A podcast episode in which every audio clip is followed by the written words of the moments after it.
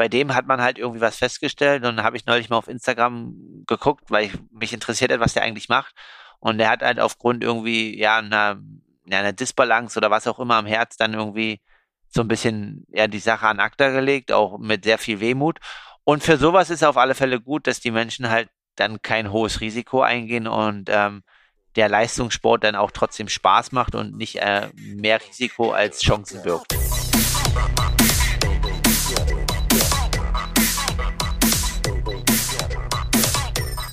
Aloha Kalle. Heute mal ein gerumpelter Podcast-Abend. Äh, wir haben es inzwischen nach 21 Uhr, das ist normalerweise nicht mehr meine Wachzeit.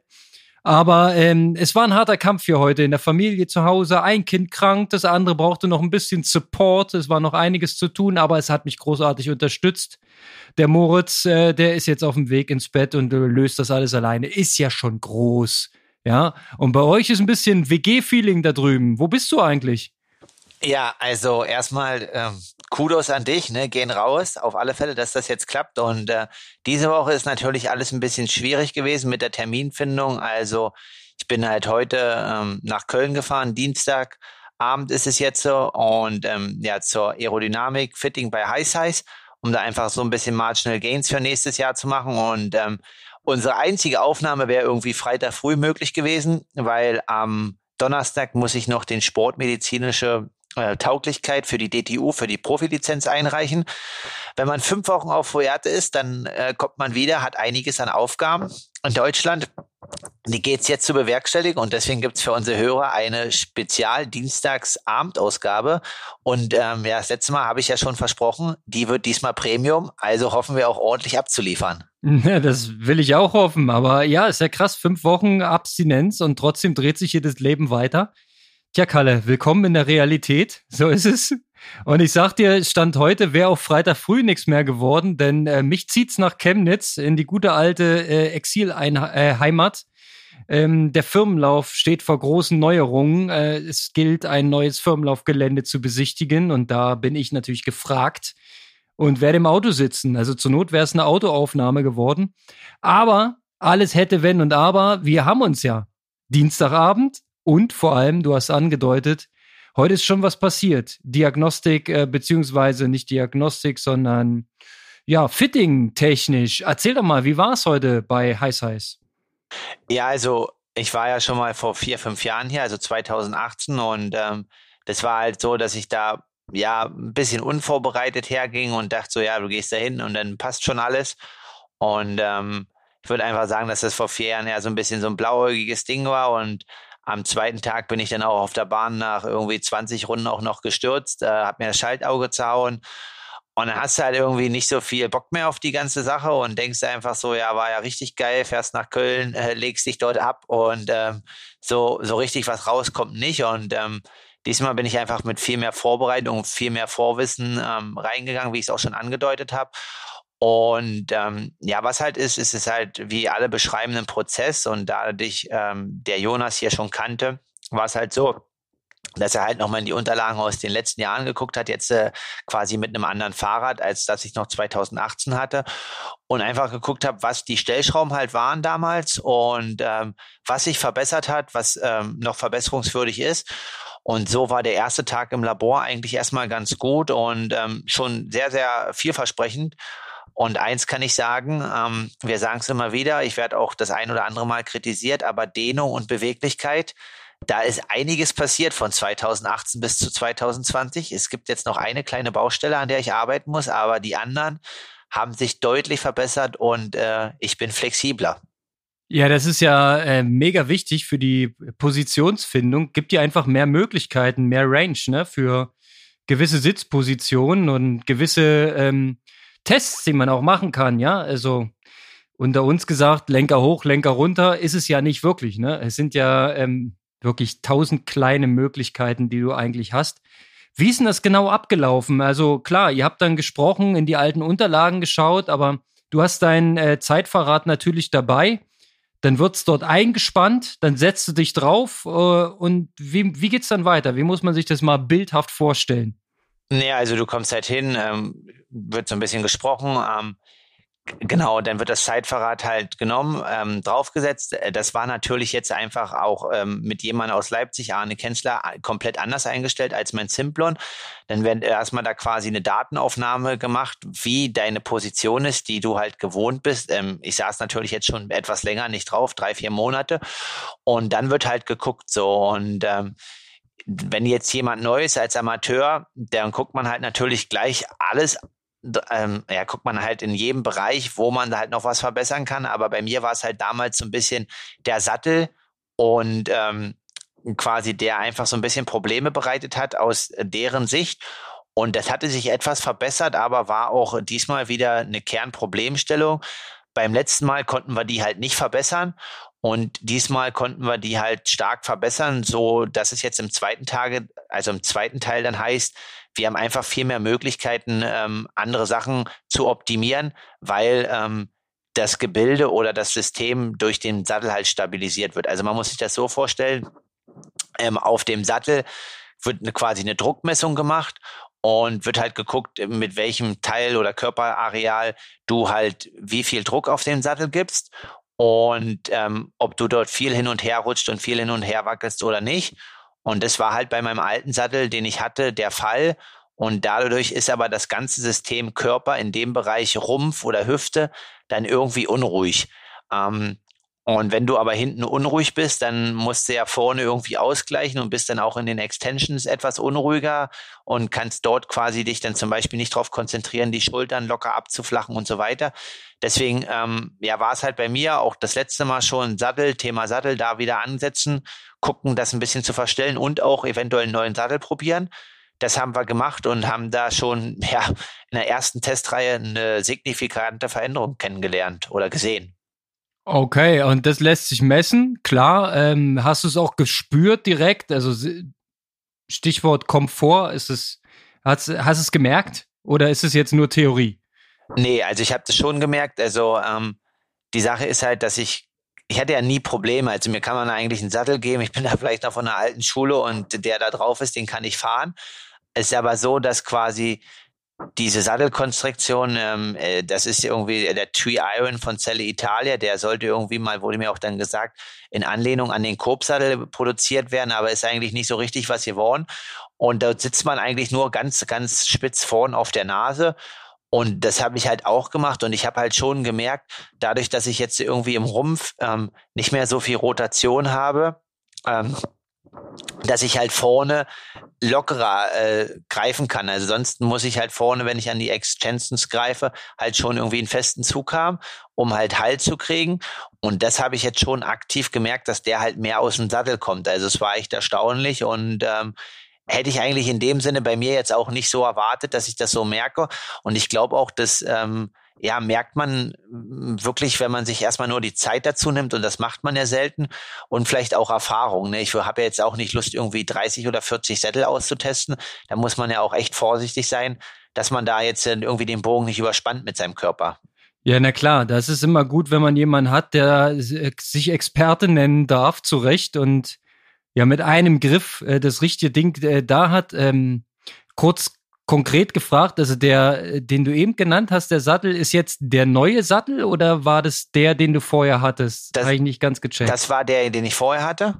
Ähm, und, und welcher ist es jetzt? Das ist jetzt einer von G Biomeister. Das hat jetzt aber, ich sagte auch in dem Moment, okay, jetzt äh, äh, ist es halt wieder der Sattel von der Firma, aber er hat auch gesagt, ich könnte einen anderen fahren. Ähm, von Co reiner Zufall. Ja, von ja klar. Deswegen, nein, das war mir klar. Da dachte ich auch, äh, ist ein reiner Zufall. Ähm, aber die Sache ist halt eigentlich, worum es geht, das war dann auch ehrlich kommuniziert, ist mehr Auflagefläche. Ich habe halt zum Beispiel gesagt, dass ich auf meinem Rennrad halt einen Korbsattel fahre. Den habe ich halt noch von früher. Und da hat er halt auch gesagt, den könnte ich jetzt auch einfach nehmen, da, weil der halt einfach viel mehr Auflagefläche hat. Also jetzt einfach aus, aus ähm, wissenschaftlicher Sicht ging es einfach viel mehr um die Auflagefläche, dass quasi das Becken ähm, viel Auflagefläche hat und nicht mehr irgendwie Rotation nach links oder rechts hat. Ja, das ist klar. Ähm, das bringt dann die Stabilität, wie du angedeutet hast. Und je stabiler du mit deinem Hintern auf dem Sattel sitzt, desto entspannter kannst du vorne dran greifen. Das ist soweit klar, verstanden. Ähm, wurden noch andere Bereiche nochmal gecheckt, kontrolliert? Also ganz blöd gefragt, sowas wie Kurbellänge oder Einstellung der Cleats oder ähm, geht man das alles nochmal Routine-Checkbook-mäßig durch oder ähm, ist es alles so belassen und, und so für gut befunden? Genau, also es wird halt mal geguckt, ne, wie die, wie die Pedalen eingestellt sind. Ähm, da wurde auch äh, ja gesagt, okay, das passt soweit. Ähm, Gab es jetzt keine großen Veränderungen. Ähm, dann wurde noch mal so ein bisschen mit dem Schuh, Radschuh hin und her experimentiert, also ob man da langfristig eventuell mal was anderes versucht, ähm, einfach um so ein bisschen ja nicht so eine enge Radschuhe zu haben, sondern breites System oder auch mit Einlegesohlen im Radschuh zu arbeiten. Da habe ich aber gesagt, ähm, dass ich das mir vorstellen kann, aber dass das für mich ein langfristiger Prozess ist und dass ich das jetzt nicht gleich ähm, von heute auf morgen machen möchte. Ähm, dass einfach das dann oh, auch stetig einbauen, weil äh, ja, es wurde mir halt dann auch so dargestellt, quasi, dass ähm, beim Laufen bin ich absolut gar kein Fan von Einlagen, ähm, sondern im Radfahren, dass man einfach ein starres System hat und dass da gar nicht so viel Bewegung drin ist wie im Laufen und deswegen, dass eigentlich die meisten jetzt schon auch ähm, im Profi- und auch im Amateurbereich mit Einlagesohlen arbeiten, mit Einlegesohlen arbeiten, ähm, die einfach für eine bessere Kraftübertragung im ganzen System sorgen. Ähm, ich habe die dann auch getestet und es hat sich auch besser angefühlt, aber wie ich gerade schon gesagt habe, ähm, das würde ich halt, wenn ich das mache, langfristig ins Training einbauen und dann irgendwie einmal in der Woche oder so und dann auch nicht gleich bei Intervallen, weil ich glaube, dass der Körper da schon eine Weile braucht, sich dran zu gewöhnen. Ähm, ja, was wurde sonst noch gemacht? Im Wettkampfanzug natürlich soll man dabei haben, um das dann auch alles optimal äh, zu sehen, wie es im Wettkampf ist mit Aerohelm. Ja, und durch die Stabilisation im Sattel ist es dann so, dass mein Rumpf halt auch ein Stück weiter nach hinten rutscht und dadurch mein Rücken und alles halt ein bisschen mehr, sagen wir es mal so, streamline ist. Und ähm, ja, ich bin natürlich dann als Athlet und sage, komm, wir tüfteln noch hier dran und der tüftelt noch hier. Und dann sagt er so, nee, das ist schon echt richtig, richtig gut. Und am morgigen Tag heißt es dann halt zu gucken, was ist der CDA-Wert auf der Bahn und was können wir da noch verändern. Genau, und da hast du ja auch ein paar Ideen, ähm, hatten wir ja letzte Woche schon gesprochen. Du hast schon ein paar Sachen im Hinterkopf, und äh, der Experte vor Ort hat bestimmt auch ein paar Ideen.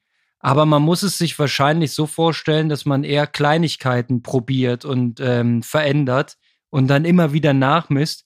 Weil ich glaube, der, der Age-Group-Sportler, der ist dazu geneigt, ähm, gleich die richtige Einstellungskeule rauszuholen. Das, da wird dann am Sattel gedreht, dann wird am, am Vorbau gestellt, dann kommt der Spacer drunter oder weg und dann wird der Neigung. Also ich glaube, man neigt eher dazu, zu viel gleichzeitig zu verstellen und hat am Ende eine komplett andere Position und weiß eigentlich gar nicht so genau, welche Position, also welches, welcher Baustein war das jetzt eigentlich, der eine Verbesserung gebracht hat.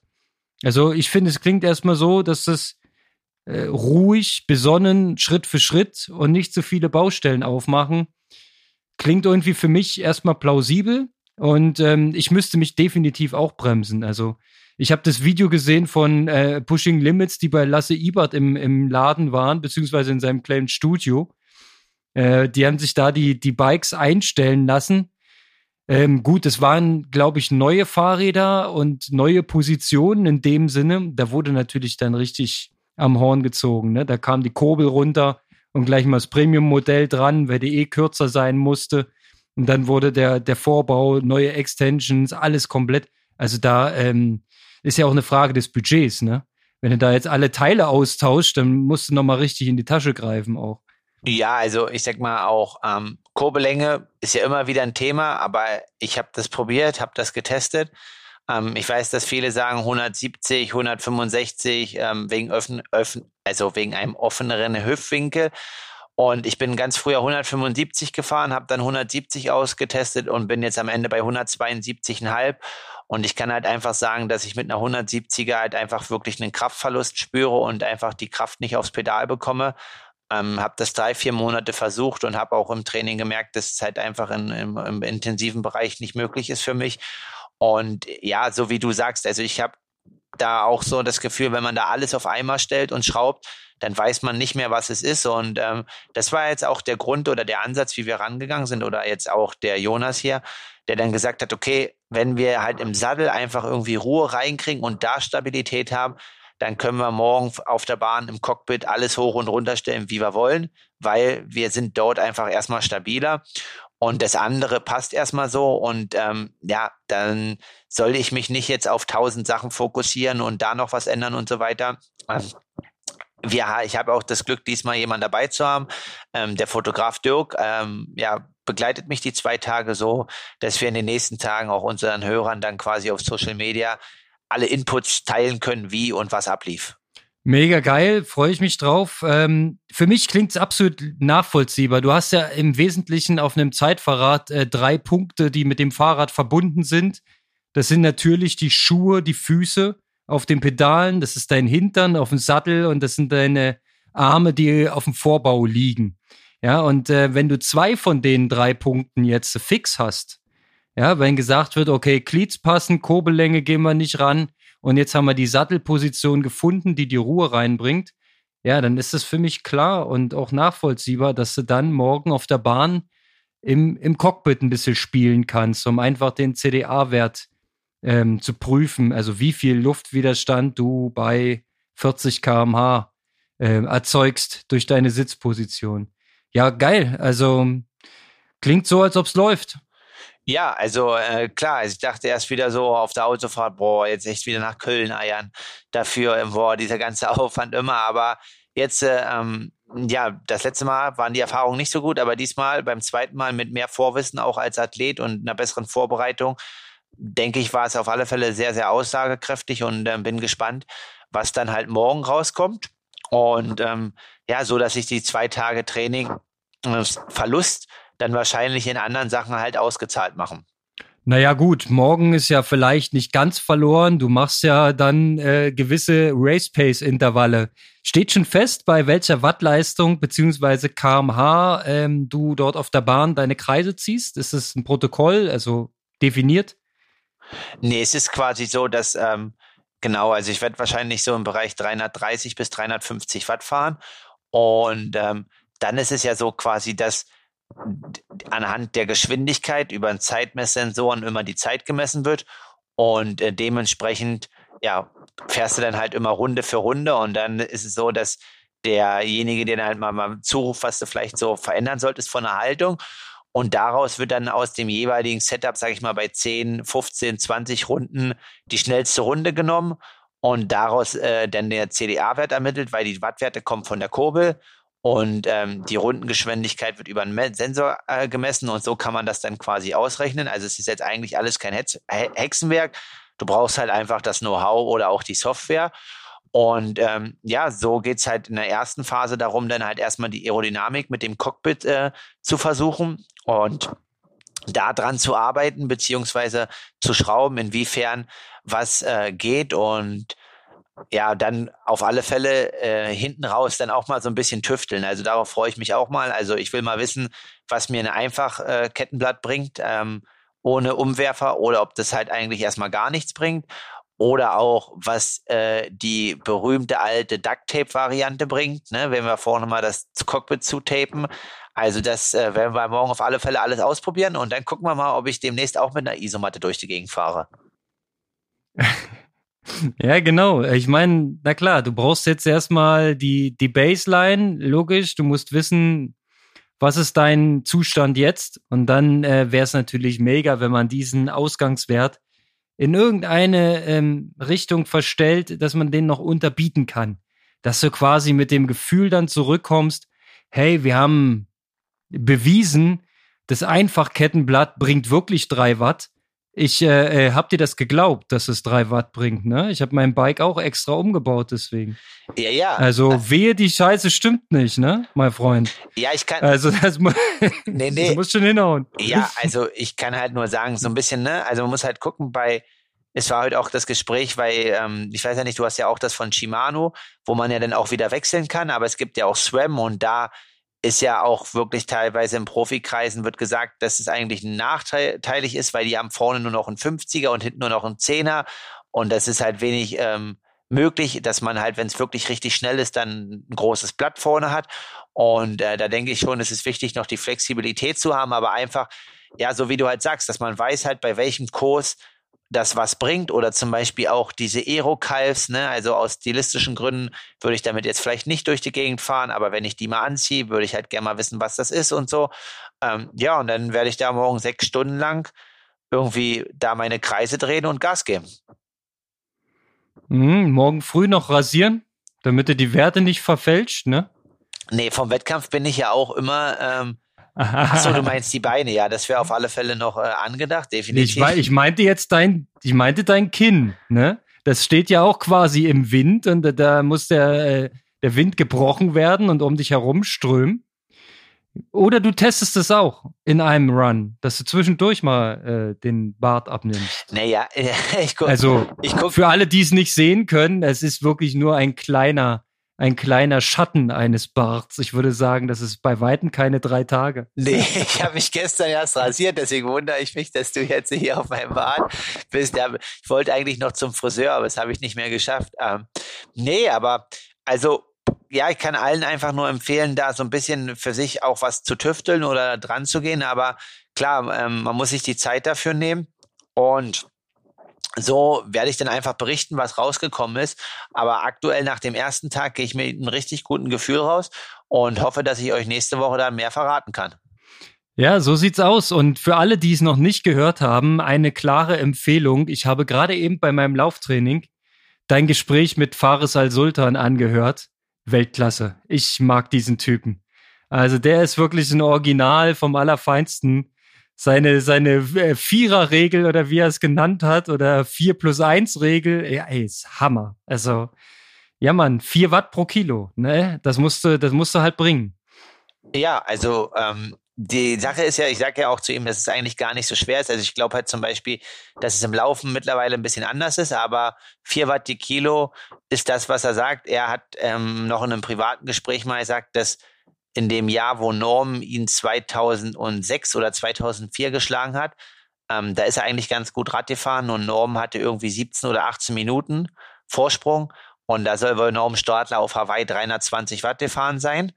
Und äh, er hat halt jetzt dann auch gesagt auf der Radausfahrt, dass es eigentlich bis heute oder bis dato kein Triathlet geschafft hat, diese Leistung äh, jemals zu wiederholen. Ähm, äh, also gut, Rasmus außen vor, der ist aber jetzt erstmal natürlich gehandicapt. Ich weiß nicht, ob ihr es verfolgt habt. Ähm, Schlüsselbeinbruch, schauen wir mal. Also ähm, gute Besserung auf alle Fälle an ihn. Ja, aber ja, so war halt dann der Konsens von ihm. Aber ich sag mal, ob man in Hawaii mit der Viererregel ganz, ganz vorn dabei ist, das nicht. Aber was er halt sagt, so mit Top Ten hat er da schon nicht unrecht. Ja, also ich glaube, in jedem gesunden Rennen machst du damit ein sehr gutes Finish. Ja, aber nur haben wir ein paar Ausreißer noch nach oben. Da müssen wir mal eine Sonderfolge drüber machen. Weil, ähm, na klar, das hat ja jetzt jeder mitgekriegt, dass es Richtung 2,30 gehen soll im Ironman, den Marathon zu laufen. Das ist natürlich deutlich unter vier Minuten. Also da haut die Viererregel nicht ganz hin, aber wenn du jetzt Südafrika hernimmst, ähm, Maurice ist auch knapp unter vier Minuten einen Kilometer am Ende im Schnitt gelaufen. Ne? Ich glaube, der hatte 246er Marathon, Sebi 248er. Also das ist schon die Range. Ja, nach einem harten, selektiven, anspruchsvollen Radfahren ist das immer noch sehr, sehr, sehr, sehr, sehr, sehr mit Ausrufezeichen gut, wenn du den Viererschnitt hinten drauf laufen kannst im Marathon. Das ist schon nach wie vor, bin ich der Meinung. Ja, definitiv. Und ähm, Konrad, er wusste noch, dass er dich damals geschlagen hat, ne? Das hast du auch gehört. Ja, da, da weißt du nicht. Er ist natürlich auch ein Profi, ne? Aber sich wirklich an 2005, ich meine, das war für ihn auch ein besonderes Jahr mit dem Hawaii-Sieg und wir haben auch allesamt, wie wir die Performance da ähm, im Wettkampf live erlebt haben und ihn selber als Athleten, im Übrigen, äh, kleiner Insight für dich, Fares hat sich damals bei jeder, wirklich jeder Gelegenheit gedehnt. Der konnte nicht einfach nur irgendwo auf dem Sofa sitzen und quatschen, sondern der hat sich dabei komplett verrenkt. Der hat sich immer gedehnt. Also von daher, so falsch bist du nicht unterwegs. Das passt schon alles. Also, das ist schon ein großer Vorteil, wenn man flexibel ist. Jedenfalls, kurz, lange Rede, kurzer Sinn. Also, der ist auf einem relativ bergigen, für unsere Verhältnisse sehr anspruchsvollen Kurs, die 40 Kilometer unter einer Stunde gefahren. Das hat da vorher noch keiner gemacht und da ist auch ein Ronny Dietz am Start gewesen, der da auch nicht mitfahren konnte und der hatte immer ordentlich Raddruck als ähm, auch Exterra-Spezialist. Da kannst du annehmen, dass da ordentlich äh, ähm, was in die Beine steckte. Der hat ja auch Leipzig-Triathlon seinerzeit gewonnen. Also da war uns schon allen klar, dass der Fares richtig was drauf hat. Und wenn er die letzten Wochen Richtung Hawaii dann nicht mehr viel falsch macht, dass er da sehr wettbewerbsfähig ist. Von daher war es einfach für uns ein glücklicher Umstand, dass wir ihn so nah vor seinem größten Erfolg hatten. Ich glaube, nach dem Hawaii-Sieg hätte man sich auch als Veranstalter in Schneeberg kaum mehr leisten können, ihn zu verpflichten für so einen, ich sag's mal, Dorfwettkampf, ja, mit familiären Charakter, wie er so schön sagt. Aber es ist ja, ähm, es ist ja normalerweise ähm, unbezahlbar, dann so einen Hawaii-Sieger einzukaufen für eine 150-Mann-Veranstaltung. Das ist ja Quatsch. Aber es war damals geil. Es hat alles gepasst und ähm, war eine geile Zeit. Und wie gesagt, hört euch das an. Das ist ein, ein kurzer, knackiger Talk. Ähm, sehr sympathisch. Bisschen alte Zeiten, bisschen neue Zeiten. Dafür steht Fares. Ja, also ich finde es cool und ähm, auch das, wie du halt sagst, authentisch, ne, kommt vom Fahrrad, setzt sich dahin und äh, ja, ich sag so, äh, quasi bei anderen, wenn wir fragen, ob sie mal einen Podcast machen wollen, ja mega Vorbereitung haben, aber wir sind ja auch gewohnt, immer Freestyle einfach hier zu reden und sind eigentlich quasi immer nur unvorbereitet und äh, erzählen einfach nur aktuell, was so gerade auf dem Plan steht oder quasi was ähm, die nächsten Schritte oder Tipps sind. Und ähm, ja, es war für ihn halt überhaupt kein Problem und einfach in das Gespräch zu gehen und war mega spannend und hat auch Spaß gemacht. Und ähm, wenn man so eine Unikate bei uns hat, dann freuen wir uns natürlich. Und es macht mir auch Spaß, dann mit denen zu reden, weil auch ich kann aus jedem Gespräch mit denen was mitnehmen und wer hat besser ähm, quasi im Podcasten. Und äh, ja, jetzt aber weg von Fares ähm, zu dir, Konrad. Du, bei dir steht diese Woche auch noch was an. Der Altersklassenathlet gibt richtig Gas. Also so wie ich das sehe, ich habe mir was mal auf Strava angeguckt und du hast mir vorhin was gesteckt. Du hast dir noch einen extra Termin diese Woche gemacht. Ja, ganz genau. Also äh, zum zum Strava-Eintrag, ja, ich habe äh, jetzt krumme Beine. Ich war vorhin laufen und habe es mir ordentlich gegeben. Das waren, glaube ich, knapp 35 Minuten äh, in einem sehr unangenehmen Tempo in Summe. Also schöne Intervalle. War herrlich. Und ja, diese Woche steht noch was an. Ich konnte es nicht lassen. Also ich bin halt äh, ähm, zu, zu tief drin ins Thema gerutscht jetzt hier mit dir und habe mir für Donnerstag tatsächlich eine Leistungsdiagnostik eingebucht. Eieiei. Und ähm, was, sagen wir mal, sind die erhofften Werte oder die Prognosen, was äh, also ganz ja beim Age-Gruppe ja ganz ehrlich, also ich habe jetzt ein ein solches Testprotokoll, was da jetzt gemacht wird, äh, das habe ich ja noch nie gemacht. Ich habe ja ähm, seinerzeit schon mal sinniert darüber, über das, was wir damals an der TU Chemnitz gemacht haben. Da waren wir mal oben am Sportforum, am Olympiastützpunkt, durften dort Leistungsdiagnostiken machen an uns selber. Ähm, haben auch ein paar ähm, Triathlon- und Radsportfreunde dort äh, mit analysiert. Ich habe das für meine Magisterarbeit in der Sportwissenschaft verwendet und ähm, habe damals übrigens die Carbon-Methode ähm, nachgewiesen oder kontrolliert, ob die äh, funktioniert. Das ist, das ist das Ding mit der Herzfrequenzreserve. Also können wir auch nochmal äh, einen, einen Sonder-Nerdy-Podcast drüber machen, für alle, die es interessiert. Ähm, weil es ja klar ist, diese, diese starren ähm, Schwellen mit Laktat, zwei und vier Millimol, die da mal im Lehrbuch standen, dass das überhaupt nicht individuell passt. Ähm, von daher war, waren die Sportwissenschaftler immer auf der Suche nach einer individualisierten Lösung. Ähm, ja, und daran haben wir quasi damals so ein bisschen in Anführungszeichen geforscht. Das war für mich mega spannend. Ich selber war auch bestimmt sechs, sieben oder acht Mal ähm, zu einer Leistungsdiagnostik mit einem Stufentest. Ähm, quasi so äh, angelehnt an den BDR, Bund Deutscher Radfahrer, die damals so ein äh, Protokoll hatten, wo du alle drei Minuten 50 Watt gesteigert hast bis zum Abbruch. Und dabei natürlich Spirometrie, ähm, ähm, Laktatmessung und so weiter. Hat einen schönen Datensatz ergeben. Ich kann mich an einen persönlichen Rekord erinnern in der VO2 Max und der lag bei 72 Millimol pro Kilogramm. Liter pro Kilo. Äh, du weißt schon, diese ominöse Einheit da hinten dran. Ja. Fand ich damals geil, fand ich gut, fand ich einen tollen Wert. Ähm, ich glaube aber, der ist nicht mehr realistisch. Das ist ja jetzt inzwischen auch Jetzt muss man mal schlapp rechnen. Oh Gott, beinahe 20 Jahre sind das jetzt. Ist das her? Ja. Also ist schon einiges an Zeit vergangen und man sagt ja, je älter man wird, desto weniger äh, maximale Sauerstoffaufnahme ist der Körper noch in der Lage zu leisten. Ja, aber bei deinem ganzen hochintensiven Training wirst du das natürlich gut gepusht haben. Und auch, äh, ich weiß gar nicht, äh, Jonas Deichmann, der war, glaube ich, gar nicht so niedrig mit seinem ganzen. Ähm, der hatte doch quasi auch ähm, nach seinem langen Triathlon, hat er doch in der Charité auch eine Untersuchung gemacht. Und er hatte auch irgendwas Mitte 70, wenn ich mich recht entsinne. Hatte ich mal so einen Post gesehen, okay. äh, was ganz interessant war oder viele interessant fanden, weil er ja eigentlich ein ganzes Jahr nur locker gemacht hat. Ja, das ist ja auch das, was wir in jedem dritten Nebensatz mal so einfügen. Ähm, die maximale Sauerstoffaufnahmekapazität oder wie wir sagen, VO2 Max, die trainiert man ja nicht nur durch hochintensiv, sondern auch durch Low-Intensity-Training. Durch lang und langsam kannst du die genauso stärken. Und das hat der natürlich bis ins Exzess gemacht. Und von daher ist es für mich relativ plausibel, ähm, dass er diese, ja, diese äh, Prozesse, die der Körper ähm, da trainiert, dass er, dass es dazu geführt hat, dass er auch eine relativ hohe ähm, Sauerstoffaufnahmekapazität hat. Also ich glaube, ihm fehlt dann halt ähm, der anaerobe Bereich, also so die Spitzenleistung, das ist wahrscheinlich über das Jahr Triathlon um die Welt ein bisschen verloren gegangen. Ähm, ganz, ganz bisschen. bisschen. Also von daher auf dem Sprint-Triathlon ähm, wird er gegen einen äh, gut, gut oder normal trainierten ähm, Sportler wahrscheinlich keinen Stich sehen. Aber je länger es wird, äh, desto mehr traue ich ihm zu.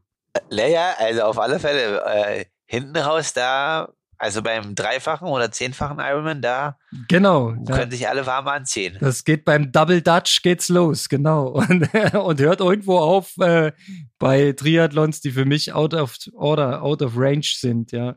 Bei, für mich hört's eigentlich bei Ironman Distanz einfach. Hört's komplett auf. Also das ist für mich noch rein sportlich ähm, erfassbar, was da an Leistung gefordert wird und erbracht werden muss alles, was so ins Überlange geht, ja, auch dieses 24 Stunden Radfahren und so weiter, was es da für Konzepte gibt, das finde ich, das hat dann zu wenig mit dem Körper zu tun und zu, zu viel mit der Birne.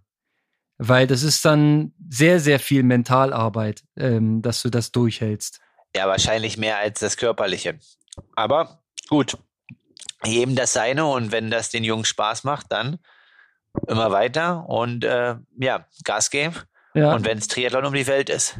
Und wenn es Triathlon um die Welt ist. Äh, du machst morgen nicht um die Welt, sondern ähm, im Oval um die, um die Bahn herum immer. Äh, auf der Radbahn in Bütgen ist das, ne? Richtig. Nennt sich also, das? Ist, ist ein Stadtteil von Köln? Ja. Oder so, ja, ein Vorort? Also, ich weiß es nicht. Ist ja alles eins hier, ob Bütgen, Köln, Düsseldorf, also Ruhrgebiet ist, alles ist ja, eins. Ist ja alles eins, oder würde man sagen? Du hast die Zieladresse im Navi und fährst da einfach morgen hin. Genau. Und, äh, und bringst dein ganzes Zeug mit. Du hast ja gesagt letztens, du hast auch ein zweites Fahrrad bei und eine Rolle, damit du zwischendurch ähm, nicht da rumsitzt und feste Beine kriegst und dich erkältest. Ja, also heute war, einfach, war noch ein gutes Gespräch ja. auf der Autofahrt. Ähm, meine Freundin meinte zu dem, also zu Dirk noch, ähm, was machen denn eigentlich Leute, die jetzt nicht eine Rolle haben, die nicht ein Zeitfahrrad haben und noch ein Straßenrad und so weiter. Und da meinte er einfach nur ganz trocken und plakativ, ja, die können halt einfach dann kein Triathlon machen. Ja. Und ähm, es war irgendwie so auf der einen Seite lustig, aber auch leider hart und ehrlich. Ich sag mal so, ne, also auch da gibt's eine Range. Also es ist auch möglich, mit einem Rennrad und einem Aufleger einen Triathlon zu machen. Das, das, du brauchst nicht das Rennrad und das Zeitfahrrad. Aber je ambitionierter es wird, desto mehr Bock macht es ja auch, das so äh, bis ins Detail ähm, auszureizen. Und klar, du hast halt auf dem Zeitfahrrad schon eine andere Geometrie und dann andere Einstellmöglichkeiten. Ja, wir haben ja am Anfang unseres Gesprächs genau darüber gesprochen. Du kannst natürlich mit einem draufgeschraubten Aufleger auf einem Rennrad kannst du nicht viel machen. Ja, es sei denn, du bist, ähm, wie hieß sie doch gleich, Taylor Nipp, die konnte. Ja, das stimmt, aber wie er auch mittlerweile im Amateurbereich ist es ja so, dass das so, dass die Grenzen da ja auch verschwimmen und dass die richtig guten Amateure ja teilweise auch ähm, sich sehr gute Trainer suchen, dann das ganze Know-how mitnehmen. Also sagt er dann auch Fares in dem Podcast, sowohl für die Profi oder auch Amateur wäre ja dumm, wenn er die ganzen Chancen nicht nutzt. Und so wie du sagst, macht es dann halt Spaß. Und ähm, ja, wenn man da auch hohe und ambitionierte Ziele hat, dann muss man auch irgendwie ähm, Schritt halten mit der Zeit. Sonst, ja, glaube ich halt nicht, dass man sich ähm, egal für was jetzt, ob es eine WM ist auf Hawaii oder auch bei einer 73 WM mit einem normalen Rennrad mit Mavic Axiom Rädern hm. ähm, noch für irgendwas qualifizieren kann. Das wird definitiv nichts, ja. Und wie die Entwicklung in diesem Sport ist, das kann ich auch aus eigener Erfahrung sagen, weil es ist ja eigentlich nicht logisch, dass man mit 43 äh, auf Bestleistungsniveau unterwegs ist, wenn man mit 23 schon ambitioniert diesen Sport betrieben hat. Das ist eigentlich vollkommen unlogisch, aber das ist halt nicht nur die Trainingsjahre, wo man ja immer sagt, ja gut, wenn du kontinuierlich und über viele Jahre, dann hast du halt eine gewisse Grundlage, auf die du zurückgreifen kannst. Aber es ist tatsächlich, es sind die neueren Tendenzen im Training. Es ist dieses polarisierte Konzept. Es ist dieses viel mehr mit Intensitäten arbeiten, auch zu anderen Zeiten im Jahr ich meine, wir haben damals tatsächlich, äh, ich habe das Fahrrad September an die Ecke gestellt und im März zum Trainingslager wieder rausgeholt. Ja, inzwischen fährst du natürlich ganzjährig Fahrrad, auch als Age-Grubber und hast halt durch diese schönen ähm, Smart-Trainer und äh, Swift und Indoor-Möglichkeiten nicht mal mehr die Wetter- oder Dunkelheitsausrede, sondern du kannst einfach deine Arbeit da machen, dein Training machen. Und wie es geht, das hat der Fahrer auch gesagt, das ist ja frei verfügbar. Ja, also er sagte, glaube ich, unnachahmlich, jeder Depp findet das im Internet. Ja, genau. Aber es ist ja wirklich so. Ja, du kannst dir die einschlägigen äh, ähm, Videos auf YouTube angucken, du kannst Blogartikel lesen, du kannst sogar sehr, sehr wissenschaftlich dich frei und zugänglich belesen. Und ich äh, ähm, fand die eine Stelle, äh, was Fares meinte, dass er sich dieses, dieses Buch gekauft hat von Jetzt komme ich nicht mehr auf den Namen. Ashmonite war es nicht, aber so ähnlich. Nee, nee, nee, das war na, noch, noch das muss ja schon davor noch viel älter. Sein. Ich hatte, ich hatte halt äh, ähm, ein Buch von, jetzt schlag mich tot, wie er hieß, Kali Notrod, glaube ich. Kuno Hottenrott. Na, Kuno Hottenrott ja sowieso. Äh, Kuno ist ja Trainer gewesen von Norman Stadler. Ähm, der hat ja ihn quasi aufgebaut und äh, ist ja auch Sportwissenschaftler und äh, hat ja auch damals schon doziert zu meiner Zeit und veröffentlicht viel. Also der war schon richtig gut.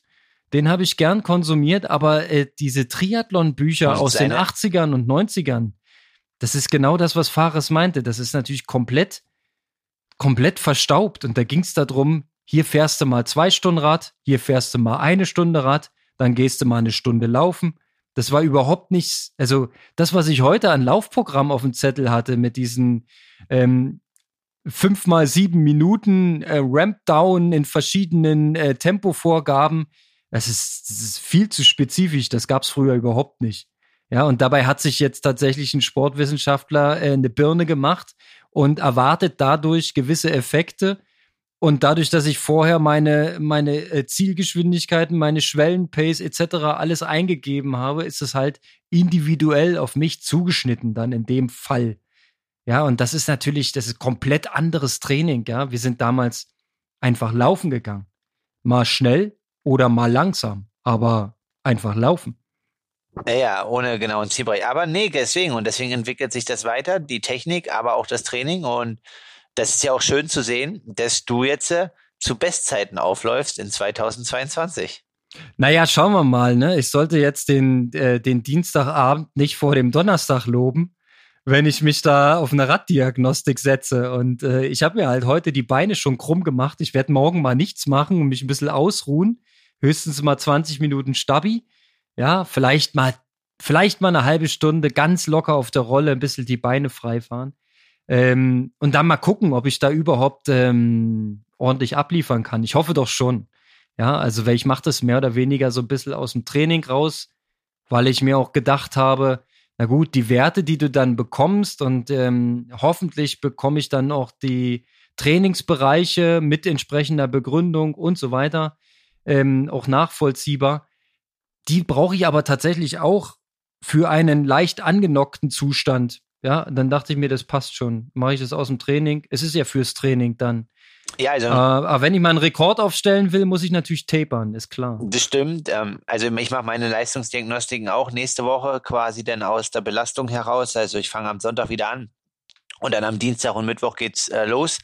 Und ähm, ja, dadurch, dass man das dann vielleicht auch durch kurze Wege gut integrieren kann, kann man das ja auch dann teilweise einfach als harte Einheit sehen. Und es geht ja einfach auch so ein bisschen darum, einen Ist-Stundstand äh, abzugleichen, wo er ist und dann einfach auch an den richtigen Stellschrauben zu drehen und einfach auch vielleicht nur zu gucken, okay, mache ich das vielleicht schon und ist das genau das, was ich gerade machen muss und dann passt ja auch alles und dann kann man daran weitermachen. Ja, also in deinem Fall geht es tatsächlich, so ist mein Empfinden, eher darum, ähm, nochmal eine Bestätigung dafür zu bekommen, dass du im Prinzip alles richtig machst. Also das wäre eigentlich die Erwartungshaltung.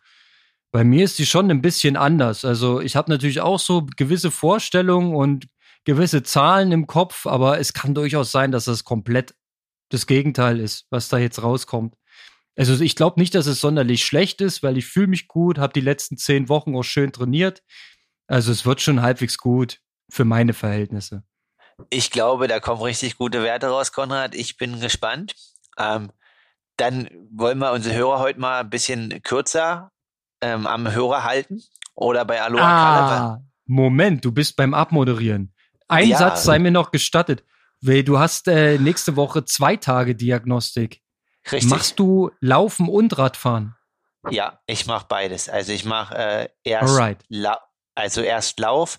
Ich weiß noch nicht genau, wie die Aufteilung ist. Ich glaube, ähm, ich mache ähm, an einem Tag irgendwie ähm, also VO2 Max äh, Lauf äh, und Normallaufstufe ist, glaube ich, getrennt und das andere Rad ist zusammen, aber es kann sein, dass an dem einen Tag nur eines und an dem anderen Tag dann halt drei. Ähm, ich muss nochmal genau sagen, also Daniel hat es ähm, quasi mit dem Labor ja zusammen aufgetüftelt, wie das Testprotokoll ist und äh, was wir genau machen. Ich kann es dir nächste Woche sagen und äh, dir Einblicke geben, wie es ablief und was rausgekommen ist. Alles klar. Ich kann dir äh, genauso dann sagen, wie es bei mir lief. Also ich habe auch eine ganz klare Erwartung. Es sind zwei Stunden nur Rad. Und ich glaube, ähm, dass wir erst einen kleinen Sprinttest machen, um diese Laktatbildungsrate zu ermitteln. Funktioniert dem Vernehmen nach aus diversen Videoquellen äh, analysiert so, dass man 15 Sekunden, manche machen auch 20 Sekunden All-Out-Sprint macht, so dass es richtig brennt ja, und dann sitzt man mehr oder weniger zehn Minuten auf einem Stuhl und kriegt Laktat gemessen und es wird geguckt, wie viel sich aufbaut auf Grundlage dieser Belastung. Und der zweite Teil ist dann halt ähm, ein Stufentest, um entsprechend mit Atemgasanalyse und Laktatkontrolle ähm, irgendwelche Schwellenkonzepte dann am Ende anzuwenden und ähm, auch Richtung Ausbelastung dann Aussagen zur VO2 Max zu treffen.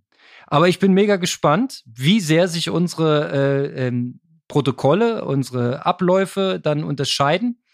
Und vor allem, wenn wir knallhart die Zahlen auf den Tisch legen, wie da die Unterschiede sind. Das stimmt. Zwischen dem etwas ergrauten Amateur und dem voll im Saft stehenden Profi. Naja, also ein bisschen was an der Peak-Performance fehlt noch, aber ich denke, die ist schon gut da und ich komme dorthin. Ähm, ja, also nächste Woche könnt ihr euch auf alle Fälle darauf einstellen. Es wird eine lange Folge. Zwei, drei Leistungsdiagnostiken auszugewerten, dann noch ein Aerofitting mit allen Daten. Ähm, da kommt einiges auf euch drauf zu, also seid gespannt.